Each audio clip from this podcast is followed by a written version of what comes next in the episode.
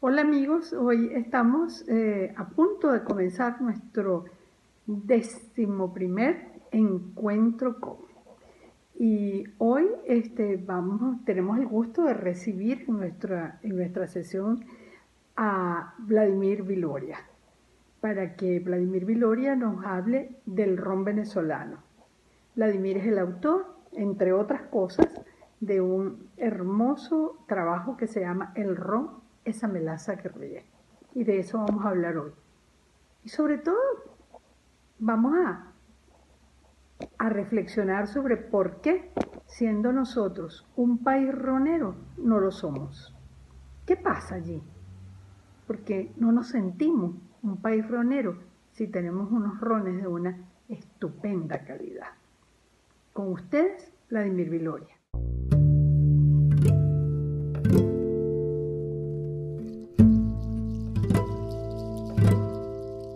Bueno, comencemos diciendo que nuestro ron, nuestro ron de Venezuela, es un ron con cerca de 300 años de historia. El ron es un destilado de caña, es un producto naturalmente consecuencia de la explotación de la caña de azúcar, tanto en el Caribe antillano como en Centroamérica, Suramérica e incluso en países africanos, países eh, orientales, donde existe la caña de azúcar como un cultivo importante de su agricultura y de su agroindustria. Por lo tanto, nosotros en Venezuela, desde que la caña de azúcar comienza a explotarse y comienza a desarrollarse, sobre todo a partir del siglo XVII y más que todo durante el siglo XVIII y el siglo XIX, y por supuesto el siglo XX, el ron comienza a tener una importancia real dentro de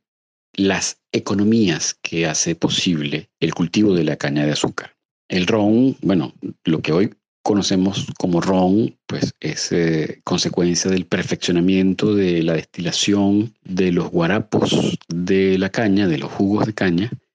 y por supuesto eh, posteriormente el perfeccionamiento de lo que se denomina como o se concibe como el añejamiento de esos jugos de caña en barrica de roble blanco americano o barrica, de roble francés, eh, incluso otro tipo de barricas que han sido utilizadas previamente para envejecer otros productos como el propio vino, brandy, en jerez, etc. Entonces, obtenidos los jugos de caña, obtenida la melaza como producto de la caña de azúcar, esos jugos de caña y esas melazas, en el caso venezolano fundamentalmente melazas,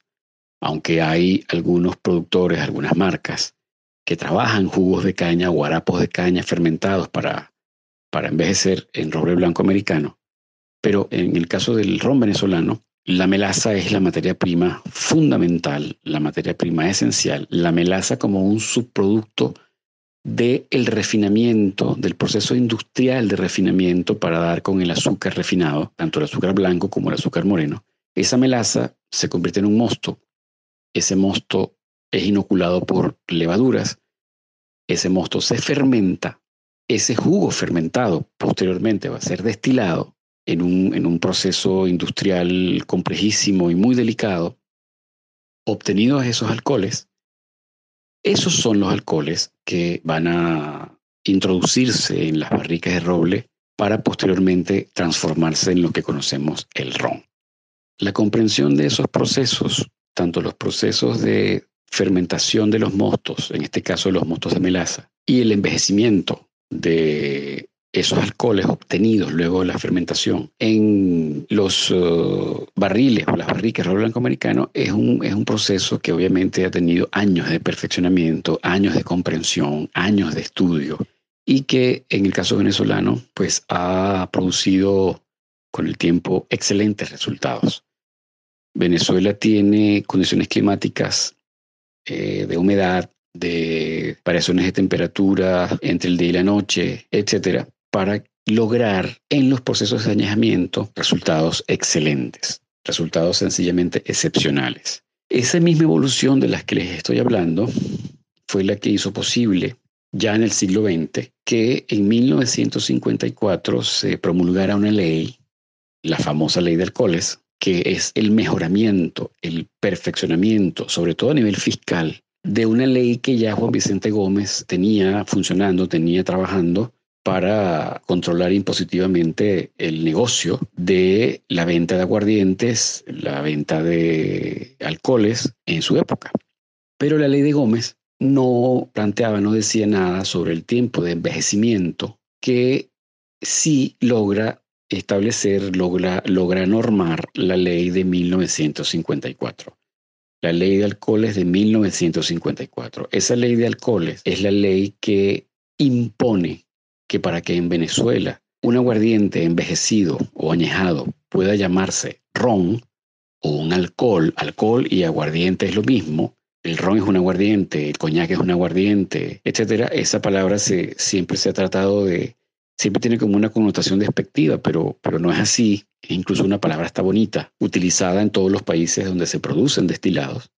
La ley, nuestra ley de 1954, repito, obliga a que para que un alcohol envejecido pueda llamarse ron, tiene que permanecer un mínimo de dos años de añejamiento en barrica de roble blanco americano. Eso es muy importante y eso distingue al ron de Venezuela del resto de los rones del mundo. La ley de 1954 es una inflexión histórica muy importante para entender por qué hoy el ron venezolano es y tiene la gran calidad que lo hace destacar en el resto del mundo y obviamente cuando se le compara con otros rones producidos en otros países, sobre todo los grandes países productores de ron como, como los países de las Antillas, tanto las Antillas francesas como las Antillas inglesas y por supuesto países como Puerto Rico, Cuba, República Dominicana, etc. Esa inflexión, repito, es muy importante porque normativamente obliga a los productores a envejecer un mínimo de dos años eh, los alcoholes en barrica de roble blanco americano. Ese mínimo es muy importante porque de ahí, a partir de esos dos años, pueden durar esos alcoholes 3, 4, 5, 6, 7, 8, 9, 10, 15, 20, 25, 30, 40, 50. Hay marcas en Venezuela como Santa Teresa, por ejemplo, que tiene, posee rones madres de más de 50 años, más de 60 años. Y en el resto de los países esa ley no existe y esa norma no existe. Esos dos años como mínimo hace que esos alcoholes dentro de esas barricas se transformen, produzcan aromas, texturas, complejidades que aunque ese mínimo puede llegar a ser o tener un máximo de X años, pues sencillamente hace que el ya llamado ron, porque ya hablamos con propiedad de ron, luego de esos dos años de envejecimiento, pues tengan la calidad y la, y la armonía, el equilibrio, la profundidad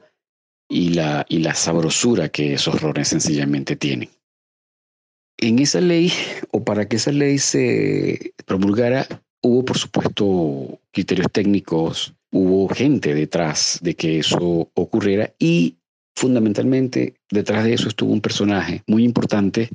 dentro de la historia de los alcoholes y la, y la historia del ron venezolano, que fue un margariteño un hombre margariteño muy, muy sagaz, muy inteligente, muy emprendedor y, de una fuerza vital enorme que se llamó Alejandro Hernández. Alejandro Hernández es el creador de Industrias Pampero en su momento, fundada en 1938. Industrias Pampero producía excelentes productos eh, agroindustriales, de hecho fue de las primeras industrias venezolanas que se enfocaron en darle valor agregado a los productos del campo, envasando, enlatando, industrializando productos como el tomate, por ejemplo, eh, y otros, y al mismo tiempo tenía una parte del negocio que se ocupaba de alcoholes, alcoholes, aguardientes, licores, etc. Y el señor Alejandro Hernández, pues, dado que eso era un filón importante de su negocio, pues eh, estudió, viajó, perfeccionó, hizo ensayos, conociendo el mundo de los destilados. Era un hombre que sabía mucho de licores, sabía mucho de destilación y que pudo ver procesos, por ejemplo, en Estados Unidos con el whisky o el whisky americano, el bourbon whisky americano, pudo ver de cerca en su momento la experiencia escocesa del whisky, el whisky como un destilado consecuencia de la fermentación de mostos de grano pudo acercarse al mundo del coñac y del brandy, en el caso de Francia y de España, que son destilados de uva. Y estudiando los procesos de envejecimiento, tanto del coñac como del brandy, como del bourbon whiskey, ensayando en Venezuela con los alcoholes de caña que son de naturaleza distinta a los alcoholes que vienen del maíz o los alcoholes que vienen del grano, pues entonces él, con un grupo de, empresarios como él, eh, trabajan y luchan porque luego de que él descubre, ellos, ellos concluyen de que si los alcoholes de caña se envejecen en roble blanco americano, ojo, roble blanco americano ya previamente utilizado en Estados Unidos para hacer el bourbon whiskey, esos alcoholes iban a ser mejores, iban a dar productos de mucha más calidad, de mucha más elegancia, de mucha más fineza, si se le permitía ese mínimo de envejecimiento de dos años. Eso es muy importante y vamos a tenerlo siempre muy en cuenta. Entonces, a partir de 1954, pues la industria del ron en Venezuela se transforma porque tiene que cumplir con esa norma, tiene que cumplir con esa ley. Vuelvo y repito, el mínimo de envejecimiento de dos años de los alcoholes en roble blanco americano. Y esa transformación implica el mejoramiento exponencial de la calidad de nuestros rones, pero al mismo tiempo la desaparición de muchísimas pequeñas destilerías y de muchísimas pequeñas marcas que había en todo el país que no tenían sencillamente la capacidad financiera para primero comprar las barricas. Esas barricas había que traerlas de Estados Unidos, como sigue ocurriendo hoy en día. Son barricas que no se construyen en Venezuela porque, porque en Venezuela no tenemos roble. O si hay un roble, es un roble distinto al roble, al roble blanco americano. Y, por supuesto, el costo financiero de tener reposando, añejando un mínimo de dos años alcoholes y aguardientes que en su momento no van a estar produciendo ganancias, produciendo plusvalía, etcétera. Entonces, bueno, eso, ese, ese costo financiero no todos podían soportarlo. Por eso en Venezuela terminaron siendo eh, a la postre pocas las marcas, aunque no son tampoco tan pocas, estamos hablando de más, de más de 15 marcas de ron ya que existen en Venezuela, que lograron soportar la norma, la norma de ese mínimo de dos años. Bueno, dicho esto, que es una idea muy importante y una inflexión para entender por qué nuestro ron tiene tal nivel de calidad, las marcas luego de esos años que quedaron trabajando, como por ejemplo Santa Teresa, Carúpano, Diplomático, Ocumare y otras, bueno, Pampero, Cacique, eh, bueno, los años siguientes a la ley pues son años de mejoramiento, perfeccionamiento y de una gran transformación y desarrollo de la industria del ron en Venezuela, siempre en función de la excelencia y la calidad. Esa ley definitivamente fue muy importante porque permitió estándares de producción, estándares de calidad que no existen en el resto del mundo, aunque obviamente en el resto del mundo se producen también buenos rones, pero nunca desde este rigor y, desde estos criterios de excelencia que impone esa ley del mínimo de los dos años. Bueno, dicho esto, entonces, les voy a plantear rápidamente otro hito que es muy importante u otros hitos importantes para entender por qué hoy Venezuela tiene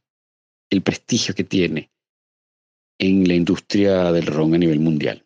Fíjense, hablando de Pampero, de ron Pampero, en 1963 Alejandro Hernández lanza Pampero Aniversario. Ustedes han seguramente bebido alguna vez eh, Pampero Aniversario, ese ron que viene en esa botellita tan bonita, muchas veces incluso eh, guardada en, una, en un estuche de cuero. Esa es una botellita que remeda, mejor dicho, una, una tapara. Nuestra tapara histórica para guardar aguardientes, para guardar cocuy, para guardar suero, para guardar eh, medicinas, etcétera. esa, esa, esa tapara bellísima de ese árbol eh, que, tiene, un fin utilitario, digamos, en nuestras casas. Bueno, esa botella la diseñó Rubén Núñez, un artista plástico de la época, amigo de Alejandro, y muy amigo además de Soto, de Cruz Diez, de Alejandro Otero y toda esa pandilla de cinetistas que, bueno, son lo que son y, han hecho las maravillas que han hecho. Alejandro Hernández lanza Pampero Aniversario, un ron que tenía en sus mezclas errones de mínimo de dos años hasta seis años. Aquí hablamos de otro tema. Nuestros rones son básicamente consecuencias de mezclas de alcoholes con distintos años de envejecimiento aniversario nace como el primer ron premium del mundo. No existía un ron de ese nivel de calidad en 1963 en el mundo. Ese es también como un, como un hito siguiente al de, la, al de la ley que ya pone Venezuela al resto del mundo y hace de Venezuela una referencia inevitable, insoslayable de niveles de calidad, en el caso del ron, únicos en el mundo. Pampero nace con, o sea, renace con Pampero Aniversario y lanza ese producto que para la época sencillamente es fuera de serie. Repito, no hay para la época un ron de ese nivel de calidad. Luego, en 1996, Ron Santa Teresa lanza al mercado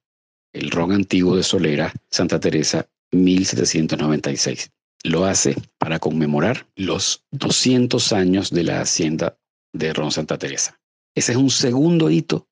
con otro ron que irrumpe en el mercado mundial en el mercado nacional con niveles de calidad, niveles de complejidad, niveles de excelencia sencillamente únicos, superando la misma o la propia experiencia que ya Pampero Aniversario había abierto como camino, como horizonte de excelencia. Al conocerse ese ron, tanto en el mercado venezolano como en el mercado mundial, pues Venezuela vuelve a estar otra vez marcando la pauta, mostrando y haciendo posible un producto sencillamente excepcional. En este caso, el ron antiguo Solera elaborado a través del método de Solera, cómo se envejece el vino en Jerez, que bueno, eso sería otro, otro, otro motivo, otro tema de conversación, pero bueno, es el primer ron que se hace en el mundo desde, esos, desde esa metodología de envejecimiento, que es el método de Solera, que es a fin de cuentas mezclar rones jóvenes con rones viejos en un sistema de envejecimiento en cascada, en cuatro hileras de barricas. Y bueno, Santa Teresa, pues en ese momento, cuando nace, cuando sale, sale al mercado, es sencillamente el mejor ron del mundo. Y muchísimas marcas a nivel mundial, así como copiaron a Pampero en su momento, copiaron o imitaron, en el buen sentido, la experiencia de Santa Teresa en tanto el nivel de excelencia y el nivel de calidad que logró como producto. Luego, Ron Carúpano, en el año 2010, si mal no recuerdo, lanza otro gran producto, que en este caso fue o es Carúpano Legendario. En este caso, Carúpano Legendario rompiendo con la tradición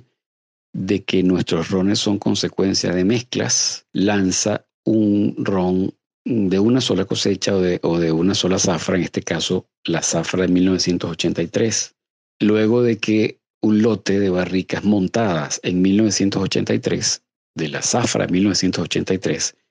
luego de 25 años, fue envasada. O sea, no es un ron consecuencia de mezclas, es un ron de una sola cosecha, en este caso la de 1983, y eso también es otro rompimiento del molde, es otro hito, tanto para la industria venezolana como para la industria a nivel mundial. Sigue Venezuela dando la pauta, sigue Venezuela imponiendo estándares y conceptos e innovaciones dentro de la industria que el resto del mundo del ron sigue. Pero desde la calidad, desde la excelencia, desde estándares sencillamente superiores. Justamente consecuencia de esa evolución en el conocimiento, de esa evolución de la sapiencia de los procesos, del manejo de las técnicas, de, de bueno, la comprensión en la que Venezuela llegó en esa industria que, bueno, a fin de cuentas es una industria muy competida del mundo. Aquí entonces entran en estos procesos, entran a escena, digamos, unos personajes muy importantes dentro de, cada destilería, dentro de cada marca, dentro de cada bodega, dentro, dentro de cada casa, como lo quieran llamar, que es la figura del maestro ronero. El maestro ronero como el cerebro y la nariz, el paladar que hace posible la comprensión del envejecimiento de los alcoholes y, por supuesto, la mezcla que va a dar con el estilo de cada determinado ron, desde el más sencillo del portafolio de cada casa hasta el más complejo. Nuestros maestros roneros son una suerte de alquimistas, como yo les digo, que, bueno, tienen en su memoria el archivo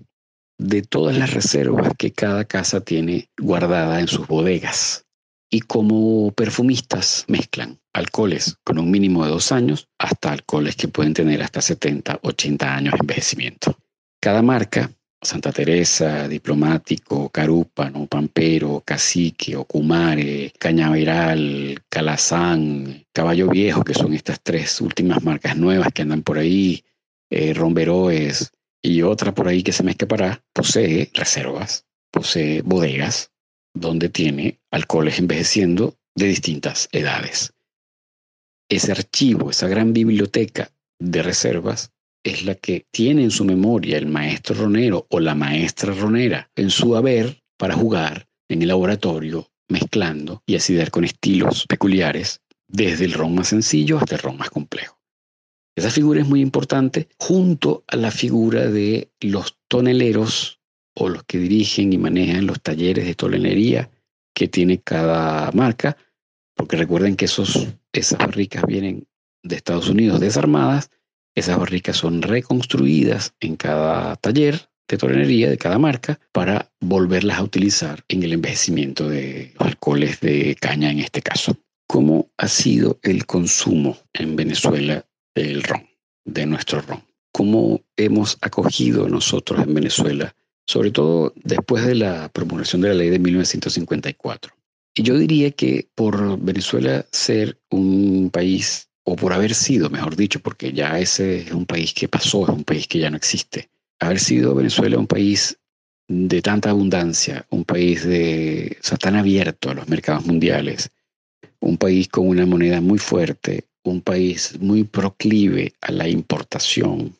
de muchísimos productos, bueno, gracias a, la renta petrolera. Nuestro ron estaba ahí, nuestro ron era consumido por nosotros, nuestro ron siempre estuvo allí, pero dependiendo del poder adquisitivo de cada uno de nosotros, pues era consumido más o menos. Y como la moneda venezolana, en este caso el bolívar, fue una moneda muy fuerte hasta los años 80, era asequible acceder a otras bebidas importadas. Este caso, como el whisky, por ejemplo, el mismo coñac o el mismo brandy, eh, hablando de destilados. Y nuestro ron siempre estuvo por allí siempre estuvo consumido con cierta valoración, pero nunca eh, fue un referente claro de identidad ni de, ni de arraigo más allá de los sectores populares, que sin embargo bebían ron y bebían el mejor ron del mundo sin saberlo, sin valorarlo, sencillamente porque era más económico y punto. Si nosotros, por ejemplo, pensamos en un país como México, que hizo un gran trabajo y que sus alcoholes y sus bebidas, eh, como por ejemplo el mezcal, el tequila o el pulque, tienen el arraigo que tienen y la referencia identitaria que tienen con respecto a su pueblo. Pensamos en República Dominicana con su ron, pensamos en Puerto Rico con su ron, pensamos en el pisco en el caso de Perú, pensamos en Francia, por ejemplo, con su coñac, o España con su brandy, en tanto referentes populares y de arraigo y de preferencia a nivel popular a la hora de beber, pues nosotros en Venezuela no podemos decir lo mismo que teníamos al ron como nuestra bebida nacional, como nuestra bebida más cercana, nuestra bebida más querida, porque no era así. O sea, sencillamente no era así. Vuelvo y repito, lo bebíamos, lo consumíamos pero nunca con la prestancia o la, la, valoración o el respeto que otros países sí tienen con sus propias bebidas. En Venezuela se impuso la cultura del whisky, no porque el whisky sea malo ni nada por el estilo, sino porque los distribuidores y los importadores del whisky hicieron un trabajo de valoración, hicieron un trabajo de marketing, hicieron un trabajo de, de, protocolos incluso a la hora de servirlo, que bueno, le dio al whisky el estatus que el ron nunca tuvo. Y si el ron lo tuvo, o lo comenzó a tener, lo comenzó a tener luego de la crisis de la primera gran devaluación que se dio en Venezuela, que fue en 1983. En febrero de 1983, ese famoso y fatídico Viernes Negro que tenemos todos en el imaginario colectivo. A partir de allí, que no se pudo importar como se, que se importaba, que el whisky se encareció y otras bebidas, comenzamos nosotros a acercarnos al ron y a valorarlo y a relacionarnos con él de una manera, si se quiere, mucho más eh, cálida y mucho más eh, cercana. Al margen de aquella, de una suerte de vergüenza que sentíamos por el ron, por verlo como un producto menor, como un producto inferior, a todos esos productos importados que invadían el mercado y que culturalmente pues significaron lo que significaron para el consumidor venezolano.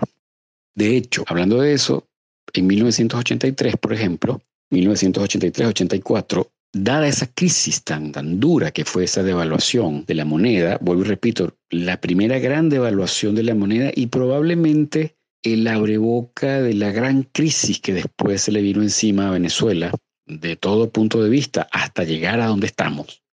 Santa Teresa, por ejemplo, lanza por esa época un ron que tuvo muchísimo éxito, un ron con una ambición de excelencia, una ambición de... O sea, un ron que se lanza hasta con un mensaje que llevaba velado, digamos, la idea de que era un ron fino, era un ron para gente fina, era un ron para, para compararse con el whisky, era un ron que merecía estar en las barras, merecía estar en los matrimonios, merecía estar en las fiestas, en los 15 años, en las primeras comuniones, que fue el ron que, de hecho todavía lo hace Santa Teresa, el famoso selecto. Incluso Selecto se envasó en una botellita muy bonita que era como una piña, no sé si ustedes la recuerdan, y que bueno, ese ron en ese momento sustituyó prácticamente el whisky en ciertos estratos sociales porque Santa Teresa tuvo la habilidad de venderlo, de promoverlo con ese mensaje, con un mensaje de que era un ron superior, un ron de calidad, tan o mejor que el whisky. Eso da para un debate, para una reflexión eh, importante,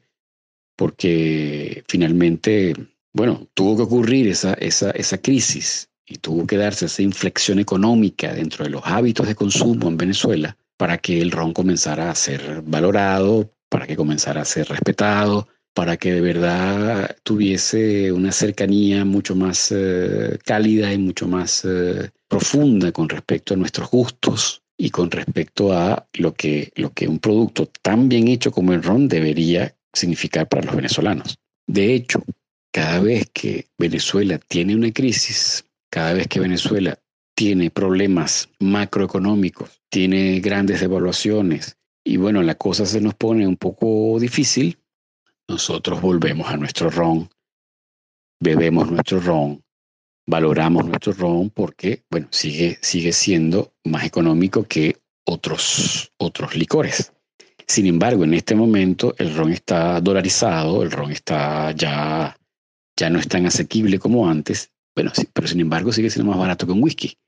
Y ciertamente con los años, los últimos años, pues nuestras marcas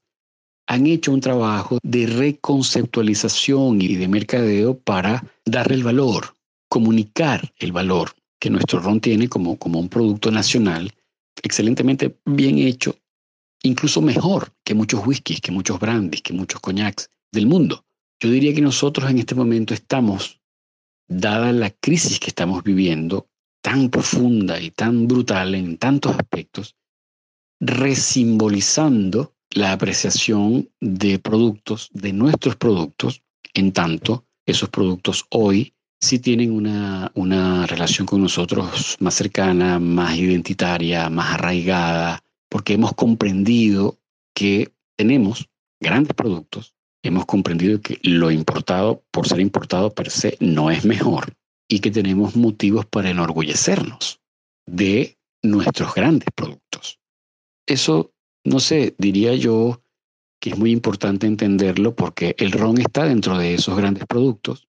donde por supuesto está el cacao y, bueno, por ende el chocolate, donde está el café y bueno, donde el ron entra, entra abanderado de un proceso muy importante de industrialización y de, y de calidad que es motivo de orgullo y motivo de, de, de eso, de, de una valoración distinta, real, del consumidor venezolano hacia, hacia un producto sencillamente excepcional. Yo diría también, y no sé si ya para ir finalizando, que a partir de 1996, con la irrupción de ron antiguo de Solera 1796 y el gran trabajo que hizo o que ha hecho o que hace eh, Ron Santa Teresa por eh, comunicar una cultura del ron en Venezuela, a partir de, de ese año para acá ciertamente el ron viene poco a poco apreciándose mejor, valorándose más, es más querido, es más consumido, es más bebido, es motivo de orgullo y ha reconceptualizado el modo de acercarse que hemos tenido nosotros con ese gran producto, incluso las, los, rituales que siempre son muy importantes en el hecho del consumo y en el hecho gastronómico también han cambiado con respecto al ron. Nuestro ron seguirá siendo una bebida popular, maravillosamente una bebida popular. De hecho, nuestro pueblo, nuestro pueblo más, eh,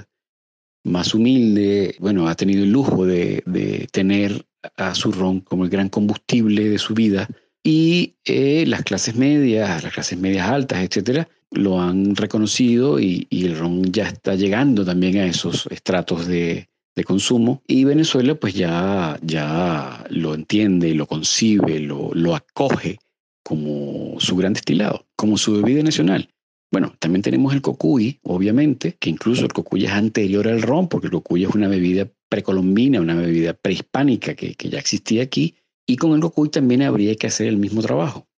Aunque el cocuy últimamente también ha estado valorado, también ha estado eh, acercándose otra vez al,